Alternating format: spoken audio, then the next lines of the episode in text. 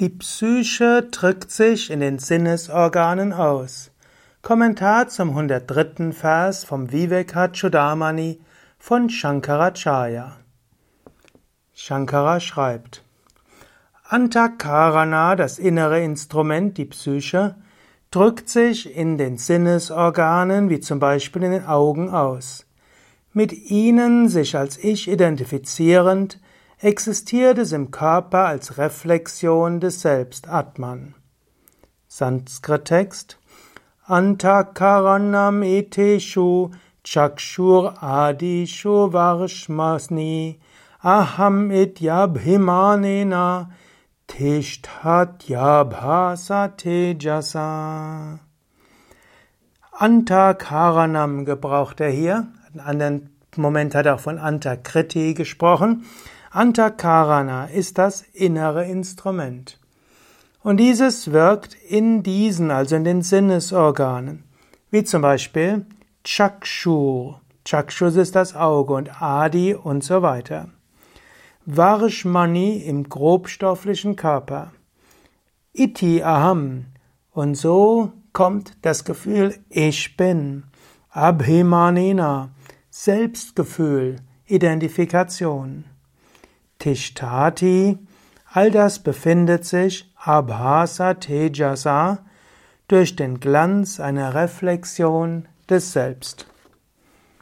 Woher kommt die Psyche? Das ist ein, eines der größten Rätsel.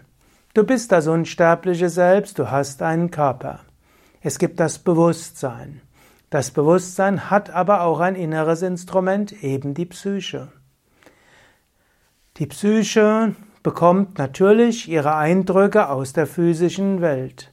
Die Psyche hat die fünf Sinne, mit den fünf Sinnen formt die Psyche letztlich die Wahrnehmung der Welt.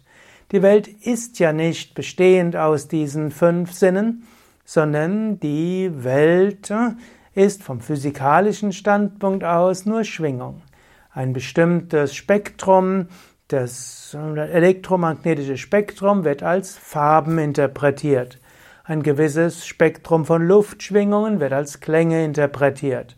Gewisse Moleküle in der Nase werden als Geruch identifiziert, bestimmte Schwingungen auf dem Mund werden als oder bestimmte Moleküle im Mund werden als Geschmack interpretiert. Bestimmte Temperatur wird in der Haut als Wärme oder Kälte interpretiert. Und so schaffen die Sinne im Geist das Universum, oder du könntest auch sagen, die Psyche schafft über die Sinne ein Konzept vom Universum. Die Psyche selbst hat aber keine eigene Energie. Angenommen, dein Bewusstsein ist nicht da, dann gibt es auch keine Psyche. Du brauchst Bewusstsein. Nur wenn du Bewusstsein hast, kann die Psyche irgendetwas tun. Daher ist es die Psyche, die alles wahrnimmt.